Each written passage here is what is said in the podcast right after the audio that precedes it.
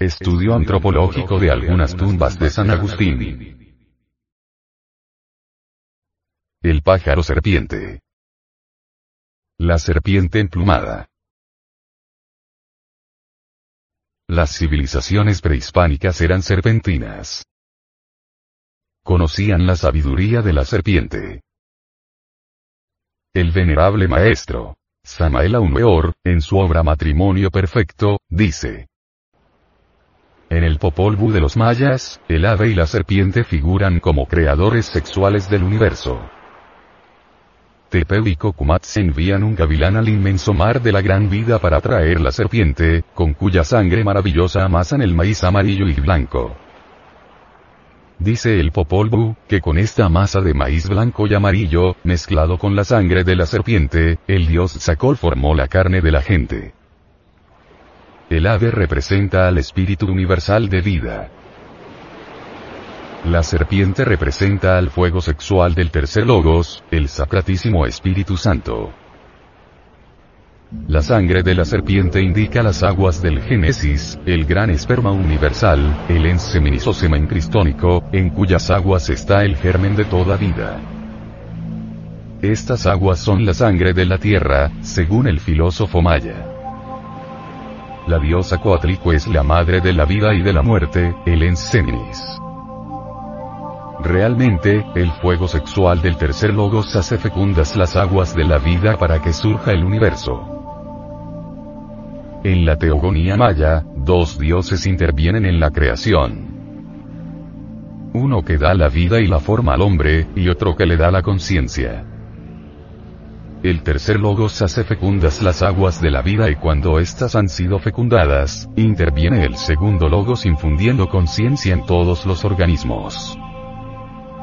Los vehículos de acción de todas las fuerzas logoicas son los dioses inefables. El gavilán H. CH. Ui, el guacamayo no, el cernita los ensenbak, el tapir, simink, aax y la serpiente can son los factores básicos de los mitos geogénicos mayas. Estos símbolos se utilizan exotéricamente y esotéricamente. En el campo exotérico o público simbolizan hechos de tribu, acontecimientos históricos, etc. En el aspecto esotérico o secreto, la cuestión es altamente científica, profundamente filosófica, sublimemente artística y tremendamente religiosa.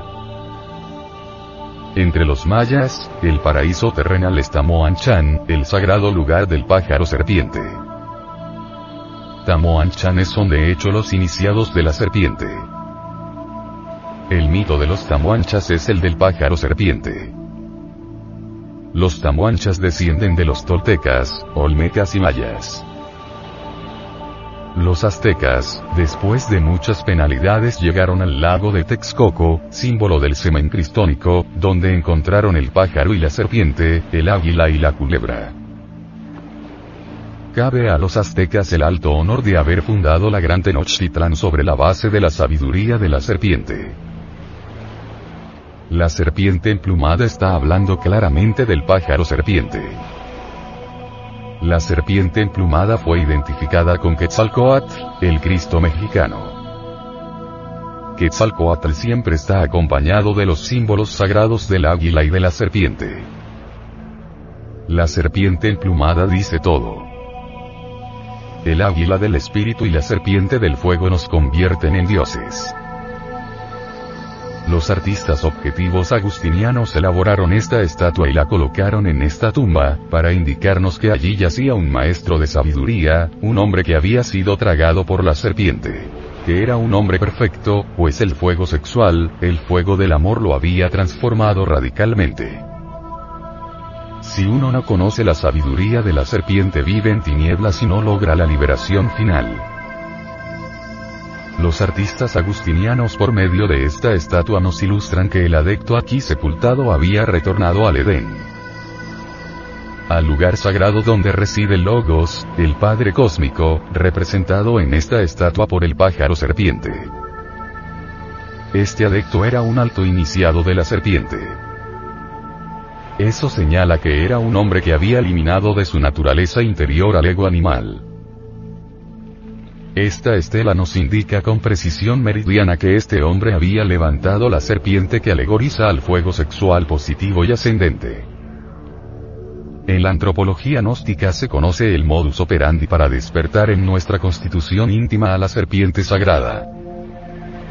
Ella despierta con los principios tántricos muy conocidos y nombrados en el Tíbet, con las enseñanzas secretas que encontramos en la doctrina de Anahuac. México, con el esoterismo crístico que encontramos en la Pistis Sofía, donde están las enseñanzas que nuestro Señor el Cristo entregó a sus discípulos después de su resurrección, con el artificio de los alquimistas medievales, cuya clave es conexión del lingam yoni, falo útero, sin eyaculación del enseminis durante toda la vida.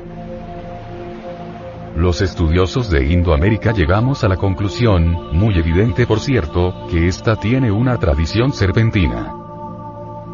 Esa es la cruda realidad de los hechos. Y por aquí, por allá, encontramos a la serpiente, ora con la doble cabeza que recuerda con entera claridad su figura en círculo, en el trance de devorar su propia cola, que es una síntesis extraordinaria del mensaje maravilloso del señor Quetzalcoatl. Ora en la posición vertical que ilustra la idea maya y náhuatl de la víbora divina devorándose el alma y al espíritu del hombre. O, en fin, las llamas sexuales consumiendo al ego animal, aniquilándolo, reduciéndolo a polvareda cósmica. En la antropología gnóstica se ha estudiado que si no se llega jamás al orgasmo fisiológico señalado por la medicina oficial, al espasmo, como se dice en el caso del varón, en otro sentido, si se evita derramar el vaso de Hermes, esas secreciones sexuales se transmutarán en energía, y esa energía es conocida como el mercurio de los sabios. Por eso los alquimistas de la Edad Media decían, Bendito Dios que nos ha dado el mercurio, sin el cual nosotros los alquimistas, no podríamos hacer la gran obra. ¿Cómo podría alguien convertirse en un maestro resurrecto, como Quetzalcoatl? Jesús de Nazaret, Hermes Trismegisto, Buda Gautama, Paracelso, etc. etc. Si no conoce la sabiduría de la serpiente,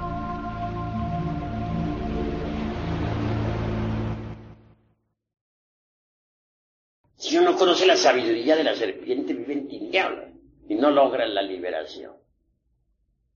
Ejemplo. Sostienen falsamente las escuelas de tipo pseudoesotérico y pseudoocultista en todas sus jergas inútiles. Que cuando el, el kundalini puede despertar en cualquier momento, que a través de la meditación o con las prácticas del pranayama, o por imposición de manos del gurú, etc. Pues cosa falsa, pero falsísima. El Kundalini no despierta de esa manera. ¿Quiénes hablan así? Los que no han estudiado los tantras tibetanos. Los que no han investigado jamás en los tesoros de Anahuac. Es bueno saber que en los códices que nos han quedado, aquellos que lograron salvarse pues, de la, del vandalismo, ese, los gachupines. Entre líneas está escondida la sabiduría de la serpiente. Tengas en cuenta que la gran Tenochtitlan fue serpentina.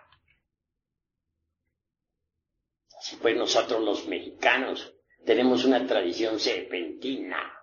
Esa es la cruda realidad de los hechos. Hay quienes dicen que en la India hay tesoros extraordinarios, no lo negamos, pero en la India secreta.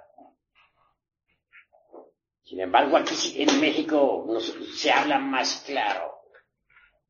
En Yucatán, por ejemplo, encontré en un templo una gran serpiente de piedra, en la actitud de tragarse a un hombre que lo tenía pues entre sus fauces. Si ven ustedes cuidadosamente el chalambalán de Chumayel, podrán evidenciar por sí mismos la, la cruda realidad que necesitamos ser tragados por la serpiente. Así pues, no bastaría despertar el kundalini. Hay necesidad de ser tragados por la serpiente. Si es que queremos gozar de los poderes de la serpiente. Y no es con simple imposición de manos o con pranayama como va a despertar la culebra. No, señores. Despierta con los principios tántricos del Tíbet. Con las enseñanzas secretas de Anahuac.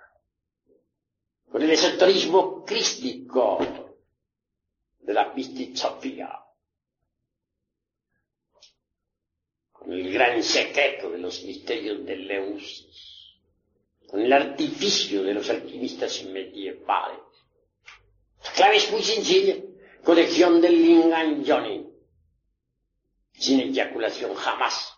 De Lens Sen. Durante toda la vida. Es obvio que si no se llega jamás al orgasmo, ese fisiológico, señalado por la medicina, al espasmo, y así se dice en el varón. En otro sentido, si se evita derramar el vaso de Hermes Trismegisto, ese esperma sagrado, esas secreciones sexuales, se transmutan en energía. Y esa energía es el mercurio de los sabios. Los patios empedrados de los antiguos habitantes de la gran Tenochtitlan, hombres y mujeres permanecían durante meses enteros amándose y trabajando en la forja de los cíclopes para despertar la serpiente ígnea de nuestros mágicos poderes. Pero, repito, no bastaría levantar la serpiente ígnea por el canal medular espinal, como piensan muchos yogines. Quien quiera gozar de los poderes de la culebra, de la serpiente, tendrá que ser tragado por la serpiente. Pero la serpiente no come inmundicia no traga nada inmundo. Cuando la serpiente se traga a un hombre, es porque éste ya ha eliminado hasta la última partícula del ego.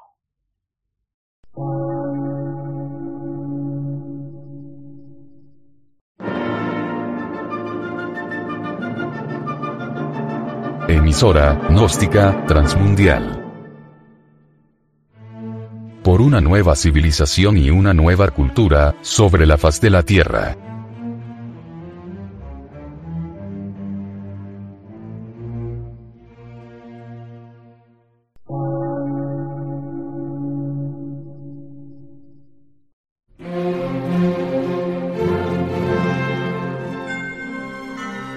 De radiodifusión científico, artístico, místico y filosófico, de la Asociación Colombiana de Centros de Estudios Gnósticos, Antropológicos, Psicológicos y Culturales, AC.